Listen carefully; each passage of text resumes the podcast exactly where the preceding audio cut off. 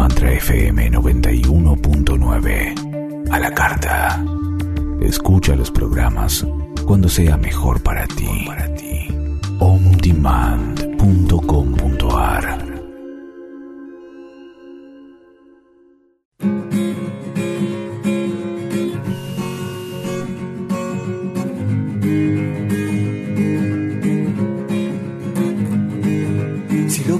sale del corazón, si por eso que das no esperas nada a cambio, si eso que haces tanto te hace feliz, vamos sal de ahí y compártelo. Y aunque los miedos y excusas quieran bloquearte, fantasmas absurdos vengan a asustarte. Escucha esta vez a tu pasión. Con tus dones y talentos ve a encontrarte. Es hora de escuchar al corazón. Es tiempo de mirar a tu interior y preguntarte. Muy buenas tardes, querida audiencia. Aquí, como siempre, desde Argentina, vivenciando un nuevo programa de Economía del Ser a través aquí de nuestra casa de Mantra FM 91.9.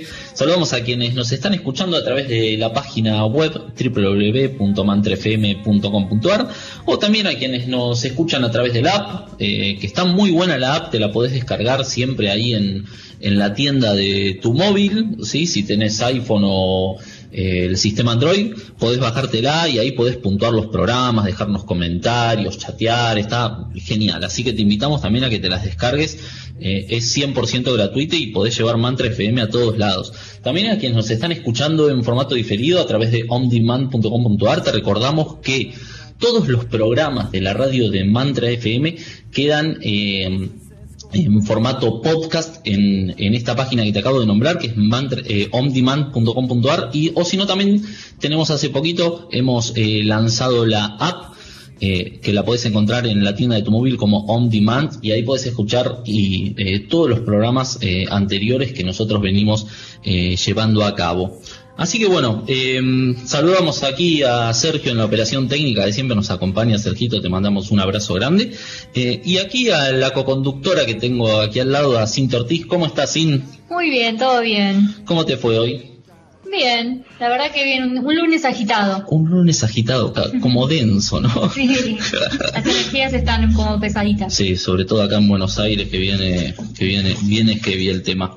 Así que bueno, te recordamos también que si nos querés seguir eh, en Instagram, nos podés encontrar como eh, arroba los publicistas. Ahí eh, estamos dejando toda la info de las últimas campañas, digamos, que son de bien público. Eh, nosotros promovemos eh, publicidad ética y podés encontrar mucha, mucha información que te puede ser útil también. Así que bueno, vamos a presentar a la invitada de hoy. Tenemos a María Victoria Pereira Flores de Uruguay, eh, fundadora de SEA Sustentabilidad en Acciones. María, ¿me escuchás? ¿Cómo estás? Te escucho, Guido. Acá estoy, de lo más bien. Bueno, me alegro. ¿Cómo te va? Te damos la bienvenida a Economía del Ser. Bueno, María, contanos un poquito de vos, ¿sí? Para aquellos que que están escuchando, que bueno, obviamente no te conocen, para que te conozcan un poquito. Eh, ¿qué es, qué, qué, ¿Quién es María Pereira? ¿Qué hace? Bueno, soy una mujer, una apasionada de lo que hace, madre y que ha ido en la vida transformándose en, en los distintos caminos que ha ido eligiendo para hoy en día llevar adelante por un lado esto que se llama sustentabilidad en acciones, que me encanta, que es medio de comunicación, y por otro lado también determinadas actividades vinculadas con áreas protegidas en Uruguay, que son las lagunas costeras, y también con el tema del poder del audiovisual y el cómo llegar a la gente a través del cine, para que también se despierten sus conciencias y abran sus corazones y puedan cambiar ese paradigma hacia la sustentabilidad. María, vos nos hablaste de transformarse. Eh, ¿A qué te referís con eso de transformarse? ¿Cómo se dio esa transformación en vos que te llevó eh, a lo que hoy estás, eh, a las acciones que hoy estás realizando? Y bueno, mira, a mí desde muy chiquita me encantaba y me encanta todo lo que ver con la naturaleza. Y un poco por eso y por otro lado también porque soy una idealista, me, me fui sumergiendo en el mundo del derecho, lo cual de profesión yo soy abogada.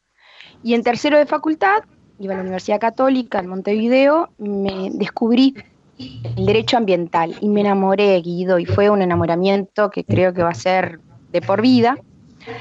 Y me empecé a meter, a meter, a meter. En esa época no había internet, estoy hablando del año 94. Era mandar faxes para acá, para allá. Y apenas me recibí, me empecé a especializar. Lo que sucede es que después, como que mm, la vida te va llevando entre sí, además de vueltas desde el punto de vista profesional, también con varias mudanzas. Entonces, empecé a ver como que la parte jurídica me gustaba, me encanta hacer asesorías, me encanta estudiar, me encanta innovar en lo jurídico, pero consideré como que era más interesante ir a través de la comunicación en todo este camino. Y a su vez el tema ambiental me di cuenta como que en realidad era una pata, pero no era todo. Entonces, lo que yo hago hoy en día es hacia la sustentabilidad, que es, si bien el medio ambiente es todo, dentro de la sustentabilidad es como que uno lo puede vislumbrar mejor, ese equilibrio entre medio ambiente, economía y sociedad.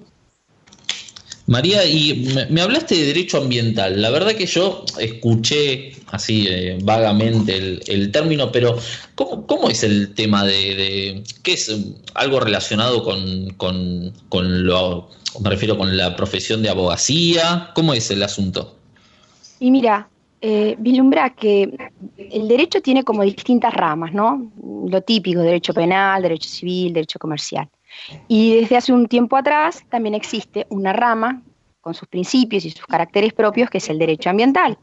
Y justamente el objetivo de ese derecho es la, protección del medio ambiente. Desde, por supuesto, lo que realiza el hombre, ¿no? Que es el sujeto.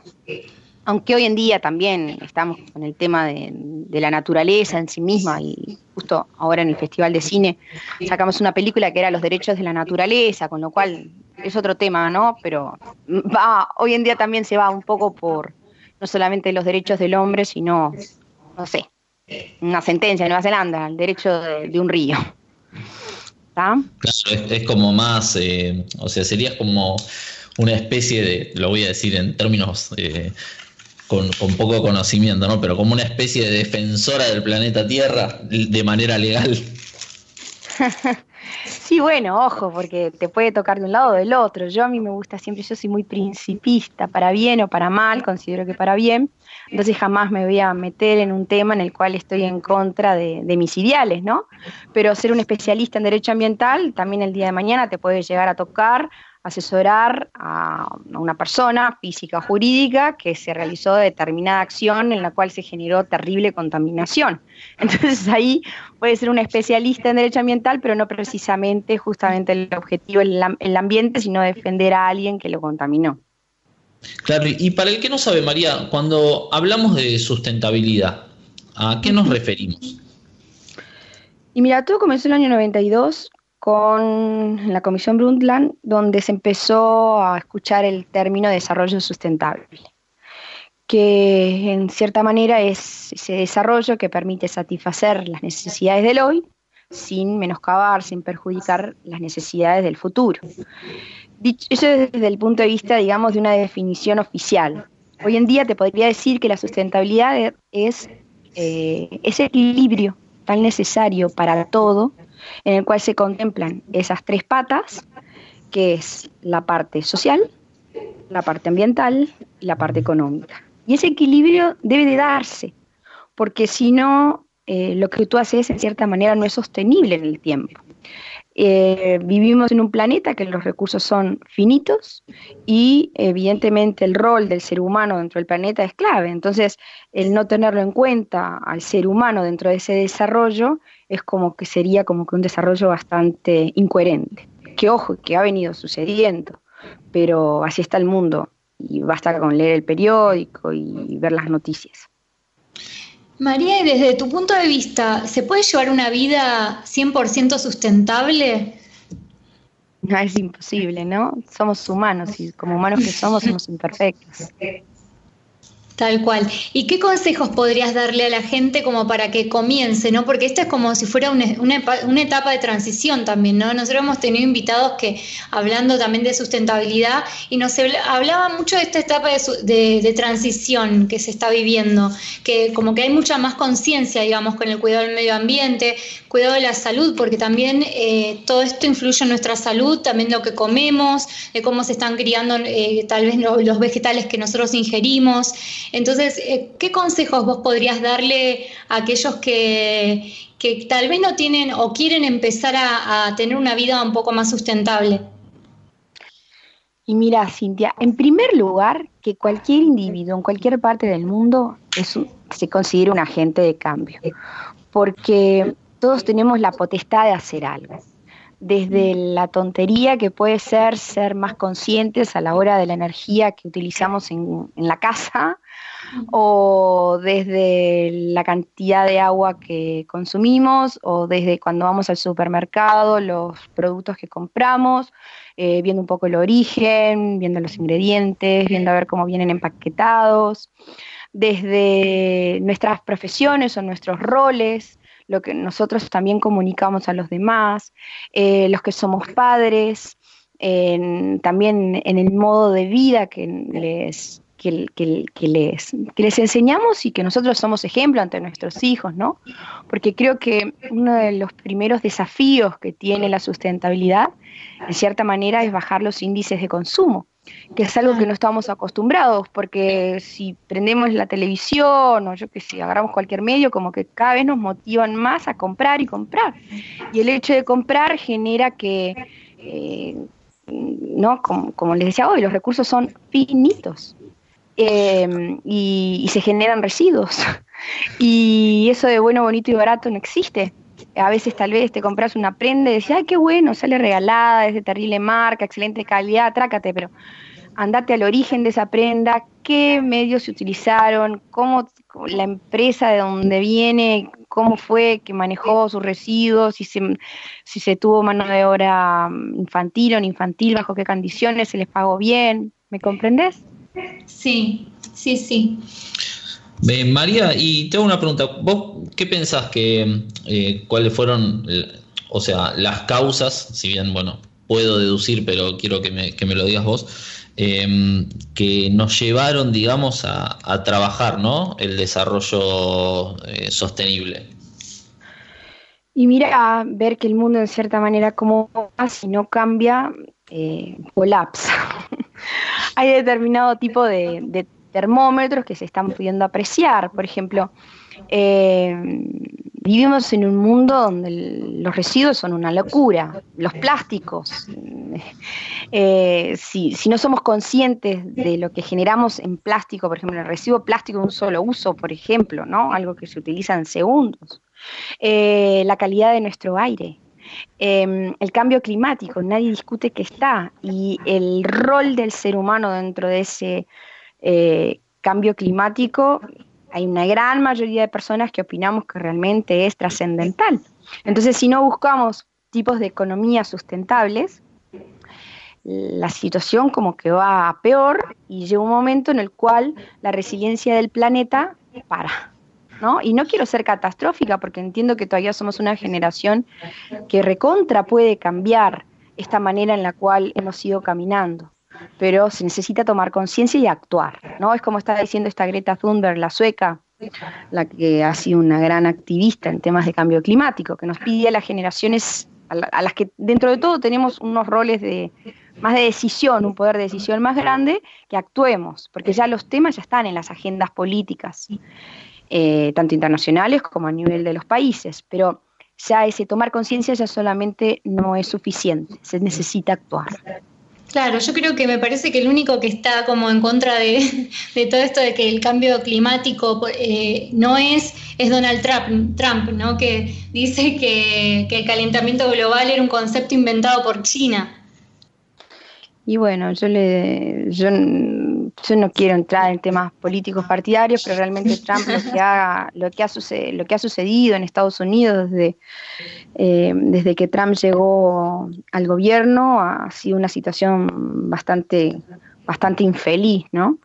Pero, no sé, yo vivo en Uruguay, en Uruguay vemos fenómenos que están excediendo de lo que estamos acostumbrados. Em, no sé, tengo una amiga que tiene, por ejemplo, su familia, tiene tierras allí en, Santiago del Estero, ahí en Argentina, y me decía que hoy en día sus tierras son bastante más eh, ricas, ricas quiero decir que para cultivos, ¿no? Está cambiando el mundo, está cambiando. algunos les viene bien, como en el caso de ellos, otros están sujetos a una cantidad de inundaciones, hay una cantidad de refugiados ambientales eh, y el nivel del mar está subiendo, los glaciares están, están derritiéndose. Eh, no sé, ahora este año por mayo, por ejemplo, en mi país hubieron unas crecidas a lo loco y evidentemente está sucediendo un cambio. El que lo quiera ver, maravilloso y que actúe, el que no lo quiere ver, lamentablemente si tiene gran influencia nos perjudica a todos, ¿no? Pero ya no podemos decir que somos ignorantes, porque los temas están. ¿Y vos cómo ves este cambio? ¿Vos ves que es como que el, a ver, el planeta se despierta y toma acción o es causa y efecto de nuestras acciones? Ah, yo creo con, eh, completamente que es justamente el causa-efecto. Antiguamente, viste, es, eh, yo no les dije, pero eh, de las cosas así que me quedan así de jurídico, jurídico, es dar clases en la universidad. Y mm, le digo siempre a los chicos, estamos viviendo un cambio de paradigma. Antes se vivía el paradigma mecánico donde era justamente, sucedía algo, chácate, hacías una acción y considerabas que ahí se terminaba todo, ¿no? No sé, el mosquito, pum, le tirabas insecticida y ya está. Pero se corroboró que no, que todo está interrelacionado. Entonces, evidentemente, cada cosa que haces genera una cantidad de consecuencias infinitas y bueno, y eso también se ve vislumbrado hoy en día en los que son, por ejemplo, no sé, ya sea la contaminación de los mares, las cianobacterias, como sucedió este verano, el cambio climático y otra cantidad de, eh, de situaciones en las cuales más que, más que despertar lo que le está pasando al planeta es que está reaccionando ante lo que le está pasando. Tal cual. Yo recuerdo que cuando era chica salía, bueno, yo nací acá en Argentina, este, soy de zona oeste, y me acuerdo que salía a, la calle a jugar porque había un montón de bichitos de luz. Sí, o salía al patio trasero de mi casa, que a mí me encantaba jugar al aire libre, y ahí era un mundo de bichitos de luz que parecía como que te estabas rodeado de estrellas. Hoy en día acá ya no se ve ni un bichito de luz, o sea, ya no, que, no quedaron directamente. Y bueno, yo supongo que las luciernas o no sé, las abejas también son como las abejas. que hay especies que son como más eh, son como termómetros de la calidad del ambiente y requieren determinado tipo de condiciones para existir. Evidentemente también las ciudades van creciendo, ¿no? Sí. Perdón. Qué importante lo que estás diciendo de tomar atención de, también de, los insectos, ¿no? De, las abejas, que quizás uno eh, no, no, toma atención o, las no, por ahí, viste, como que los chicos ahora hoy en día están como más pegados a la tecnología y nosotros por ahí, tal vez éramos más de estar en la vereda jugando, tocando la tierra. Entonces, eh, de repente es como que queda como una anécdota de, un pasado que no fue tampoco hace tanto tiempo y de empezar a prestar atención a eso, ¿no? Lo que, lo que justamente nombrabas, lo que nos están indicando la desaparición por ahí de las abejas, de las luciérnagas. Sí, de muchísimas especies más. Eh, pero sí, es, es una realidad, ¿no? Que yo me considero una persona muy positiva y tengo realmente esperanza en que cambiemos, pero necesitamos actuar de una forma como rápida. Además, por ejemplo, en el caso de las ciudades, las propias ciudades también hay un movimientos que son ciudades hacia ciudades más, más sustentables. Y porque las propias características de la ciudad, ¿no? Cómo hacer para que sean más amigables y para que en sus modelos de crecimiento incluso eh, contemplen de verdad la calidad de vida. Porque en definitiva también el primero en perjudicarse es el ser humano. Más allá de que, por supuesto, cada vez que se pierde una especie es una catástrofe, porque tal vez el bichito más insignificante juega un rol súper importante dentro del ecosistema. o está la cura de una enfermedad que todavía ni siquiera se vislumbra, ¿no? María, tenemos, ¿cómo se miden, eh, si nos puedes contar así a grandes rasgos, ¿no? ¿Cómo, ¿Cómo se mide el daño, digamos, que se le causa al planeta? O si se puede medir, ¿no? Yo tengo entendido que sí se puede medir, pero estoy, estaría en un terreno en el cual no domino. Pero sí te puedo decir que, por ejemplo, eh, hay economistas especializados en temas ambientales que lo que buscan justamente es que todo lo que hoy en día vienen a ser como externalidades, ¿no? Interiorizarlas, inter, perdón, internalizarlas, internalizarlas. te digo un ejemplo, ¿no? Eh, imagínate, yo qué sé, una fábrica de cementos, ¿está? Y que la fábrica de cementos le va muy bien, no tengo nada contra la fábrica de cementos, ¿está? Pero te tiro un ejemplo así. Eh, le va muy bien económicamente, en fin, está. Pero a los pobladores de 50 kilómetros a, la redonda tienen unos índices de afecciones pulmonares o cánceres de pulmón, o en fin, o problemas en la piel, trácate. Si todo eso se cuantifica, lo que le puede llegar a costar o al Estado o a la provincia, no sé, depende del país que estés o en el lugar que estés, ¿no? Ya ya la empresa ya no son los mismos números. Si tú, por ejemplo, cuantificás cómo es la calidad de ese aire, ¿no? O el tema, por ejemplo, de, eh, no sé, o las especies que esos, los humos de la cementera le pueden estar afectando, si es que emiten humo, yo qué sé. El tema es interiorizar esos costos que hoy en día son externalidades, y ya sea desde el punto de vista social como netamente ambiental. Claro. Está bien, María. Bueno, muchas gracias. Y ahora, antes de irnos al primer corte, ¿sí nos vas a leer, eh, nos vas a leer el poemita de Maca? Dale, yo igual me, quedo pensando en lo que dice María porque la verdad que es como, es impactante, ¿no? Yo he visto una serie antes de, pasar el poemita de Maca que lo, traigo a colación con respecto a lo que nos, comentaba María, era bueno, que vi una serie también que había un montón de personas que a raíz de una, de una fábrica de alimentos que también tenían, bueno, criaban chanchos, a los chanchos los mataban, bueno, todo, eh, todo tiene que ver con todo y bueno, el, quemar, el tener eh, cadáveres en, la tierra, bueno, todo se hace una contaminación del terreno, de la, que lo chupa obviamente la tierra, eso va al agua. La gente realmente era justamente lo que decías vos, María, se enfermaba de cáncer y luego una investigación que se hacía, ¿no? Que era terrible, todas las afecciones que las personas de ese territorio tenían que quizás ni siquiera lo pensaban que era eh, que venía eh, producto del comportamiento de esa fábrica. Tal cual. Bueno, sí, muchas gracias entonces por esta reflexión y léenos el poemita de Maca, así vamos al primer corte y después seguimos con, bueno, vamos, vamos, con el poemita de Maca. Cuento a los oyentes que Macarena Cardoso es una de las chicas que forma parte de Jóvenes de Mil Milenios de Paz y siempre nos, nos llena de arte acá en estos lunes en los cuales nosotros tenemos, bueno, estamos conduciendo el programa Economía del Ser. Y bueno, nos mandó este que se llama Ventanas del Alma. Y va, y dice, las abro en cada suave rincón de las multiflores del sol para sanar cada dolor, una llave abro en el corazón. Pasan los campos, pues los susurros se abren y luego una nube muy feliz ha de sentir. Porque tu mundo sé que existe, sé que puede narrar, y todos hoy estamos llenando de sonrisas las ventanas del alma. Macarena Cardoso de Uruguay, mira, justo como María. Una colega. Así que bueno, vamos al primer corte y enseguida volvemos con Economía del Cerro.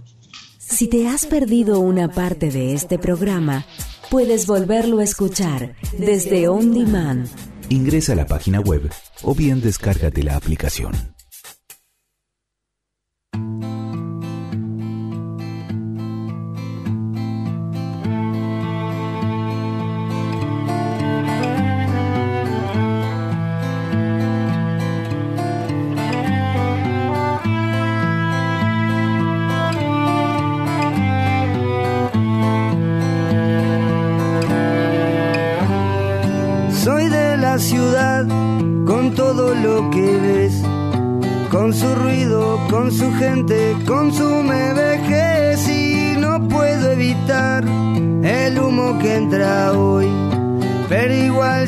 Creciendo, soy otro carbón, no voy a imaginar la pena en los demás.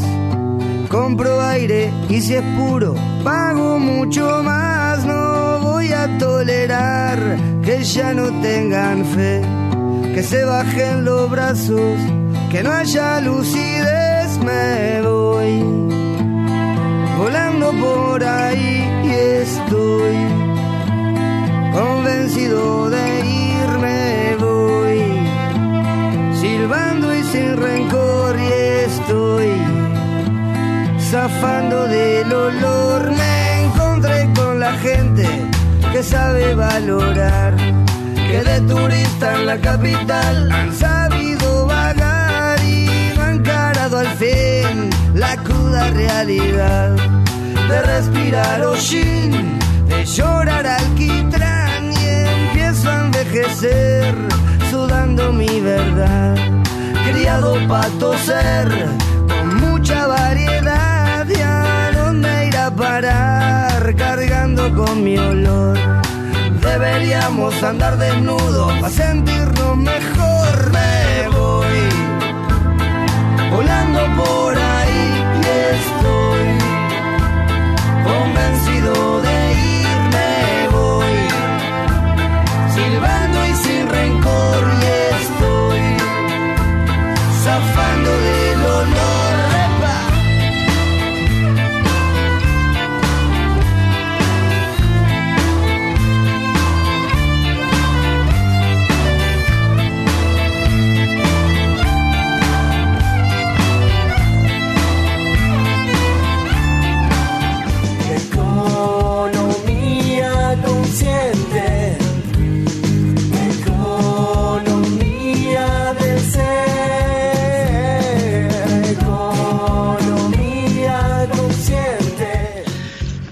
Seguimos acá en Economía del Ser. Recordá que podés escucharnos a través de la app de Mantra FM, ¿sí? 91.9, que te la podés eh, bajar a través de la tienda de Apple o eh, del sistema Android, también en, ahí en Google Play Store. No tienen excusas para no escuchar Mantra FM porque está en todos lados. Es nuestra casa y nos tenés que dar cinco puntos también, ¿no? Obvio. Ahí Cinco estrellas. Cinco estrellas. Sí, vi que unos nos dieron cuatro estrellas. No me gustó eso. Yo quiero cinco. Sos exigente. Sí, sí, sí, exigente, exigente. Así bueno, seguimos acá. Estábamos, eh, si recién te conectás, estábamos entrevistando a María Victoria Pereira Flores de Uruguay y estamos hablando sobre sustentabilidad. Y bueno, y María nos va a contar ahora eh, de su proyecto que es eh, SEA Sustentabilidad en Acciones. Nos va a contar un poquito eh, cómo nace SEA. No, que nos cuente todo, porque Bueno, es sí, buenísimo lo que hace María. Es buenísimo. Que de paso hay que promocionar también la web de María para que la visiten y vean todo lo que están haciendo. Sí, y también vamos a promocionar a aquellos que le hicieron la web, que son geniales. Pero bueno, eso después. Primero, María, contanos un poquito cómo nace SEA y de qué trata el proyecto.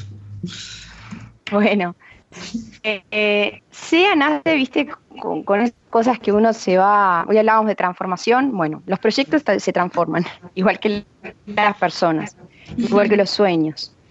Y mm, hoy les decía que yo había nacido en estos temas desde las normas, pero me di cuenta después que el rol de, de generar como cambios culturales, ¿no? Es como lo más interesante acá. Y en ese camino que, que comencé, que fue hace bastante, que, que me di cuenta como que me encantaba escribir, y escribir mm, en, en la crítica, pero en la crítica constructiva, en un periódico que se llamaba El Diálogo, en el estrecho de Gibraltar, que me tocó vivir. Eh, ahí, ahí como que me vino la beta así del escribir. Sí. Y ya por el año 2014, eh, con dos personas divinas, Federico y Delfina, trajimos a Uruguay una revista que nació en Argentina, que se llama Ecomanía. Ajá. Y bueno, y Ecomanía Divino, un proyecto maravilloso, en fin. Pero como todos los proyectos, de momento, en un cierto momento como que sentí como que tenía que transformarse. Eh, Federico y Delfina también se fueron al exterior y ahí me quedé solita. Y desde hace tipo como un año empecé como a soñar otra nueva cosa, otro nuevo emprendimiento. y ahí es como eh, nació SEA. SEA es como un juego de palabras, ¿no? Hoy hablamos de desarrollo sustentable. Bueno, el desarrollo sustentable tiene tres pilares, que es sociedad, economía y ambiente. SEA también es sustentabilidad en acciones, es decir, la sustentabilidad, todo barro, comprenderla, todo, pero tienes que ir a la acción. también es una palabra compositiva, ¿viste? Ser. Eh, y hay que ser, ¿no? Y ser desde el punto del hacer y del ser desde el punto de vista existencial. Y así es como nace SEA, que primero empezó como una plataforma, sea.com.uy, y que ahora tomó la, forma de una revista. Y una revista donde lo que busca es eso, generar cambios a nivel cultural. Y para eso, eh, con columnistas o contando también a través de determinadas notas, eh, acciones que nos interesa como que que, lleguen a conocimiento de cada vez más gente. Y la revista justo ahora sale la, primera edición en Uruguay, sale ahora el, 2 de septiembre. algo que me tiene totalmente súper motivada. Y va a ser digital y después eh, a la semana más o menos va a ser eh, María, te, importaste un poquito. A ver, repetinos, eh, repetinos la fecha que sale la revista y de ahí en adelante La revista se está lanzando, ahora me acuerdo si es el 1 o el 2 de septiembre, la estamos lanzando en las plataformas digitales y ya la semana siguiente eh, sale impresa en Uruguay. ¿No? que llegamos además a todo el país, porque eh, eh, a través de Agencia Central, que es una compañía acá de transporte, siempre, o sea, nos interesa, el término ideal, se me ocurre que es evangelizar, dejando de lado lo religioso, porque lo que querés es que llegue cada vez a más manos y que eso se como que se propague. Y Uruguay es un país muy chiquito, pero con todo la mitad de la población vive en Montevideo. Entonces nos hace súper interesante que llegue a todos lados del interior. Y a su vez también somos un país en el cual la, gente tiene como una edad, o sea, no, nos caracterizamos por ser un país de jóvenes. Más allá de los gustos personales, de que hay personas que les gusta más el tacto más que lo digital. Entonces, por eso es que también queremos que haya algo impreso. Eh, deberíamos tal vez ser súper coherentes y que sea solo algo digital, pero la manera realmente de, llegar a determinado público es solamente que sea impreso. A su vez, además, tenemos un diferencial, que eso lo hicimos mucho acá en Uruguay con Encomanía, que estamos en cuanto evento eh, disparador exista. Por ejemplo, la mañana es el Sustainable Brands, ahí vamos a estar, eh, no sé, Ahora, este mes escribieron de todos, ahora me vino como un vacío en, la cabeza, no me, se me ocurre, pero yo qué sé, en, todas las ferias acá en Uruguay sucede algo re lindo en, en, el Lato, que es el parque tecnológico, que es la feria de Camino Verde, donde pasan miles y miles de personas. El Festival de Cine Ambiental Camina, sea por ejemplo como empresa, junto con otra empresa, Llevamos este año por cuarta edición un festival de cine que también nuestro foco es la sustentabilidad. Bueno, ahí estaban las revistas. Todo termina entrelazado. Yo siempre digo que soy un multirol, pero en ese multirol todo tiene que ver con todo. Exacto. Claro, porque también, además, María, estás en la Fundación de Lagunas Costeras. Sos parte de la fundación. Sí, y eso te diría que es mi pasión. Porque todo esto es una gran diversión y obviamente me apasiona, se dan cuenta por cómo le meto de, entusiasmo al tema. Pero donde viste, donde los poros así como que sentís que se te abren y te sentís en tu hábitat, es, eh, o sea, ni que hablar que es mucho teórico, ¿no? Pero hay muchísimo práctico también en eso y es dentro de mi trabajo en la Fundación Lagunas Costeras. ¿Y la Fundación de Lagunas Costeras nació también allá en Uruguay? Sí, eh, aunque tenemos también miembros, por ejemplo, el presidente nuestro es argentino, Luis Castelli, eh, pero sí, está focalizada en Uruguay. Eh, mm. valga la redundancia, nuestro objetivo son las lagunas costeras, que son esas lagunas que tienen una comunicación con el mar, ya sea de forma regular o irregular. Y dentro de nuestro sistema, nosotros en Uruguay tenemos lo que se denomina el Sistema Nacional de Áreas Protegidas, que es algo como que se engloban las áreas protegidas en Uruguay. Y hay 16 áreas y dos son lagunas costeras.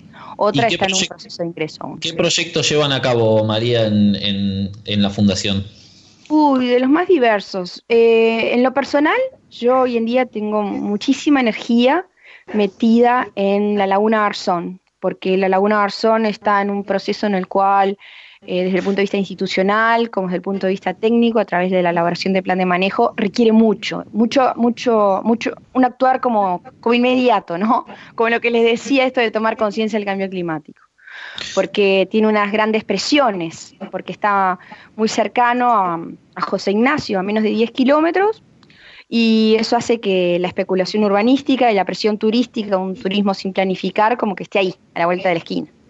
¿Ahí en, la laguna San Ignacio es la que pusieron el puente? No, espera, esa es otra. La laguna ah. José Ignacio es antes de José Ignacio, que también es costera, no, es, no, forma parte del Sistema Nacional de las Protegidas, sí trabajamos en ella, pero no con la energía con la que trabajamos en la Laguna Garzón y con la que venimos trabajando de hace años que es la laguna de Rocha, que es la que está cercana a otro lugar, a otro balneario de Uruguay, que es La Paloma. Esa laguna de Rocha puede ser que tiene como efectos curativos, como si que tiene el agua muy salada y como que es benéfica también para la salud. No, tal vez te estés confundiendo. Ah, la laguna, sí, las lagunas son de agua salite, porque acuérdense en que tienen como claro. comunicación fluida con el mar, entonces por algo hay camarón, hay camarones en nuestras lagunas. Ah, mira, ¿Ah? está para ir a conocerlas entonces. son, miren, son lugares como muy armoniosos y son muy significativos y a la vez son muy ricos en biodiversidad y, y en un país también, como les decía, tan chico como el nuestro, es algo como que tenemos que realmente conservar y regenerar lo máximo posible, porque ustedes tienen una cantidad de hectáreas y se, si bien es súper importante que todo lo manejen bien desde el punto de vista ecosistémico, nosotros metemos la pata y nos quedamos como que sin territorio, ¿no? ¿Y cuántas personas son las que eh, conforman la fundación? ¿O pueden, digamos, tienen un equipo ya preestablecido o pueden sumarse, por ejemplo, si a mí me dan ganas de ir y colaborar con la fundación, me puedo sumar? Eh, ¿cómo, ¿Cómo sería? Mira, por supuesto. Nosotros tenemos un equipo ejecutivo, que somos cuatro personas. Después un equipo de asesores, depende de la temática. Eh, eso es, o sea, es itinerante.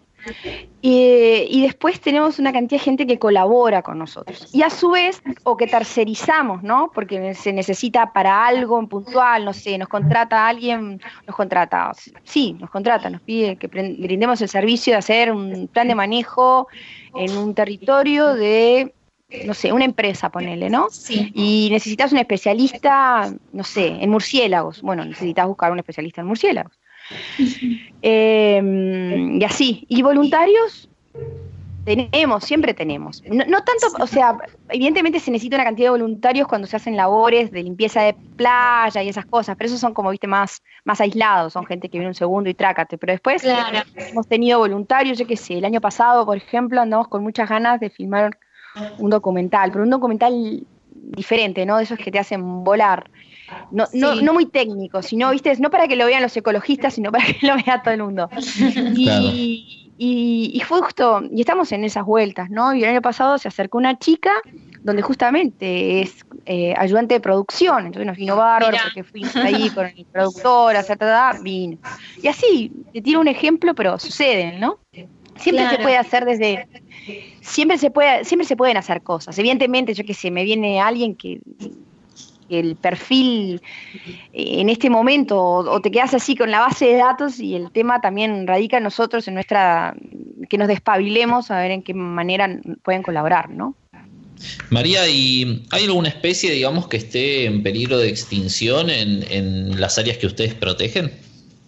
Mira, eh, Justo hoy le, mostré, le mandé al equipo y se me reía, ¿no? Pero, por ejemplo, más que peligro de extinción, sí extremadamente cuidados, como puede ser el guasubirá, que es nuestro venado de campo. Ustedes le llaman venado de la pampa, si no me equivoco. Sí. Es un venadito chiquitito.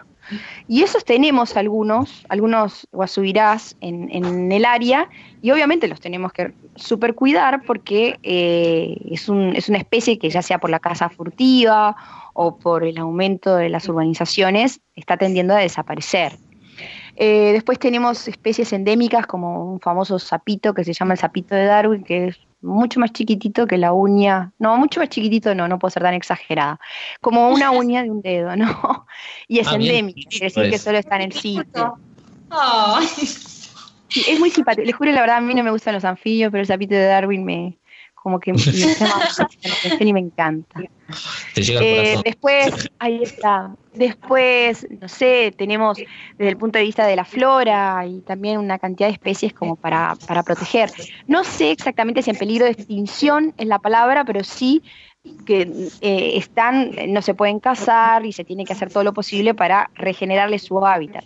En el tema de, de aves, en el tema de aves, tenemos una riqueza de aves en las lagunas. De hecho, y lo pueden ver en la página web de la Fundación, que es lagunascosteras.org.uy, eh, el año pasado, no, el otro año, el 2017, publicamos un libro que se llama eh, Aves del Este, que es muy interesante. Y ahí pueden, está en PDF, o sea que se puede acceder y ahí pueden ver la enormidad de aves que nos visitan, porque muchísimas son aves migratorias incluso.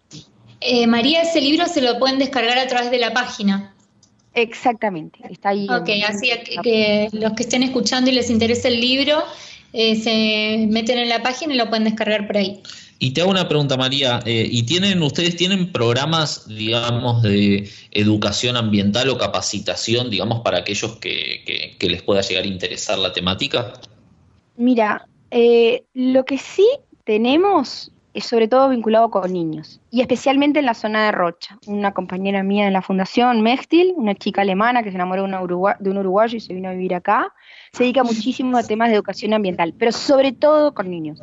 Eh, hizo, organizó hace un par de meses algo tan bonito que fue como una ópera para niños, ojo, con gente de, eh, de, las, no, no, quiero decir mal la palabra, no quiero errarla, pero como si les dijera tipo de la sinfónica, pero no es la sinfónica. Es un horror que me estoy olvidando de eso. Todo vinculado, entonces era la ópera, o sea, mediante el canto, pero eh, eh, con el objetivo también de concientizar en el tema de los plásticos, ¿no? Sí. Y eso, eso, y ahora se va lo vamos a replicar, lo vamos a replicar por noviembre, o lo va a replicar, viste, depende de las temáticas, cada uno en el equipo como que se va, lidera determinadas, determinadas acciones, ¿no? Y con respecto a la, bueno, ya cambiando un poquito, cambiándote un poquito de tema, viste, bueno, todo lo que está sucediendo ahora en el Amazonas, el incendio eh, y demás. Eh, ustedes eh, están eh, o, están trabajando con alguna otra organización o le llega información de alguna otra organización que, se pueda difundir como para, para saber de qué manera eh, todos podemos contribuir desde nuestros lugares?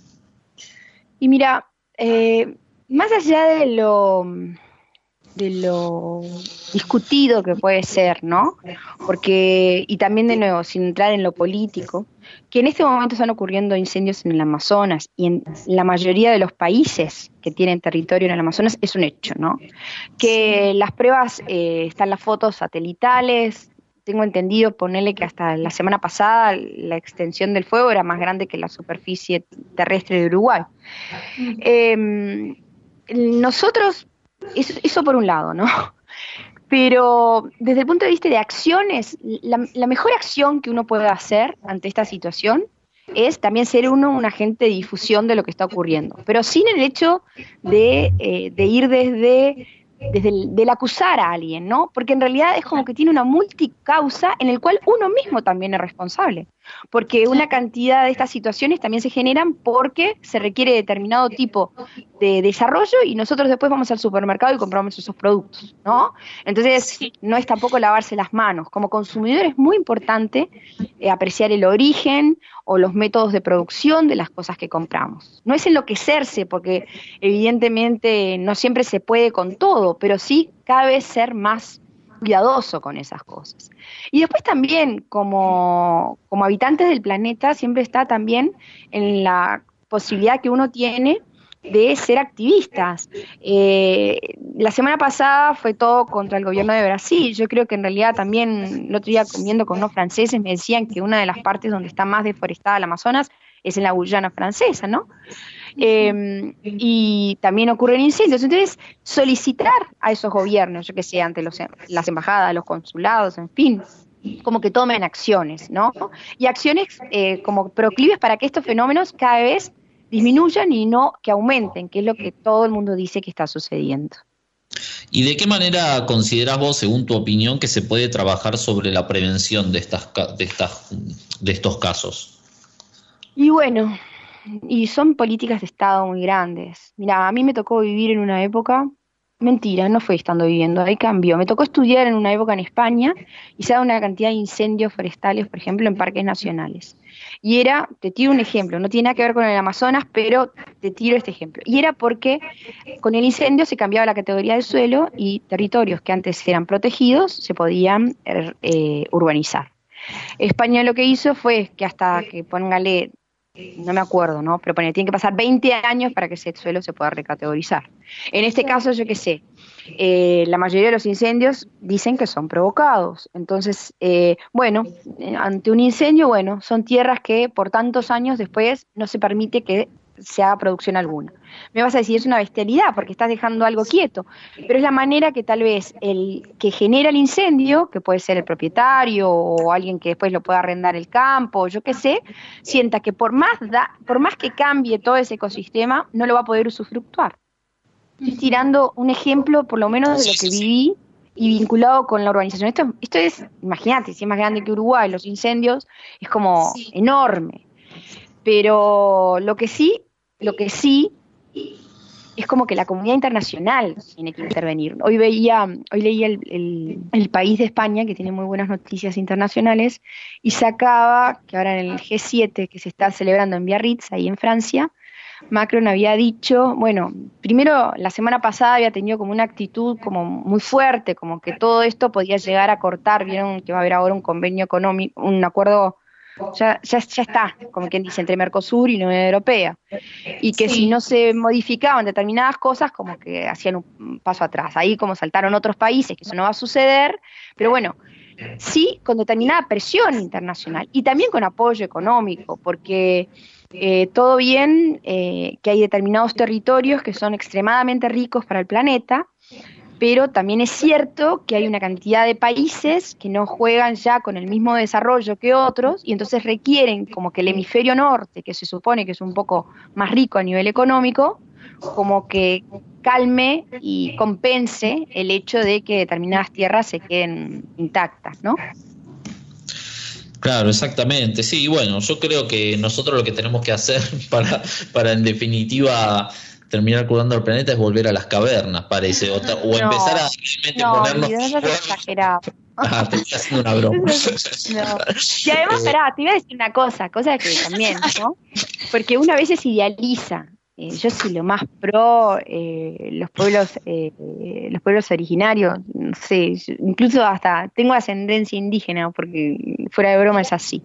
Pero sin embargo uno idealiza como que los indígenas de cualquier parte del mundo siempre han tenido como un accionar absolutamente pro ecología y maravilloso y, y trácate. Y sin embargo uno de los casos de una situación ecológica que fue un desequilibrio total se dio con los habitantes ahí de, la isla de Pascua, que eran todos también aborígenes. Entonces, viste, como que no existe nada que es perfecto ni nada que es ideal y tal vez seguramente en la época de las cavernas también se ocurrían desastres, lo que pasa es que no existía la tecnología de ahora y había mucho menos población. No, pero es, igual es así como, es, es tal cual como decís vos, eh, y pienso que lo que tenemos que hacer es ponernos de acuerdo eh, entre todas las disciplinas, ¿no? Y empezar a crear eh, métodos, digamos, que, sean productivos para el planeta, como, bueno, he visto también en tu página que tenés algunas notas sobre arquitectura, digamos, que son de manera más sustentable. Bueno, en este caso nosotros también con nosotros trabajamos mucho con, con buscar hacer una publicidad que sea más orientada hacia, hacia el, ser humano, ¿no? Y que el ser humano se encuentre a sí mismo y deje de buscar afuera eh, lo que tiene adentro, porque por eso consumimos, consumimos, consumimos, consumimos, como, como vos contabas al principio del programa, ¿no? Porque estamos un poco alejados de, de nosotros. Así que bueno, María, nos estamos quedando corto. Acá Cintia me hace el, el me hace el, gestito de redondear porque nos quedamos con poco tiempo. a mí me gustaría que María nos deje también un mensaje para todos los de acá de Economía del Ser y para todos los oyentes de Mantra FM, algo que va, vos, sientas eh, que, bueno, que nos querés compartir para todos y, y que nos haga reflexionar también. Y bueno, si fuera así como una frase final, les diría que, se empoderen, ¿no? Que se sientan eso que les dije, que, que todos somos agentes de cambio. Y que en realidad lo más importante es como que ser solidarios. Porque lo que estamos viviendo, si somos solidarios con el planeta, con las generaciones futuras, en fin, pensamos dos veces las cosas. Y esto que acaba de decir Guido, que en cierta manera una, es una de las grandes causas, ese vacío existencial que buscamos saciarlo, por ejemplo, en el consumo, siendo solidario, creo que ya tenemos como más de medio terreno ganado hacia la sustentabilidad. Bueno, María, muchas gracias. ¿Nos recordás? ¿Nos recordás entonces eh, tu página de internet? Sí, brillante. Y los invito a que naveguen y naveguen y lleguen, no sé, por todos los mares. Compartan porque esto se tiene que compartir. Además, cuando vean todas las imágenes que hay ahí, les va a encantar. Bueno, eh, es eh, www.ca.com.uy. Bien, www.casea.com.uy. Bien, ¿y cómo se llama la revista que vos estás eh, difundiendo? Sea. Ah, sea también. Perfecto, listo. y te pueden contactar también cualquier persona, digamos, solamente distribuirse en Uruguay Sí, pero como va a estar en digital, perfectamente mm, eh, pueden acceder a la misma. Ah, bien. ¿Y cómo te, cómo, dónde te pueden escribir de última?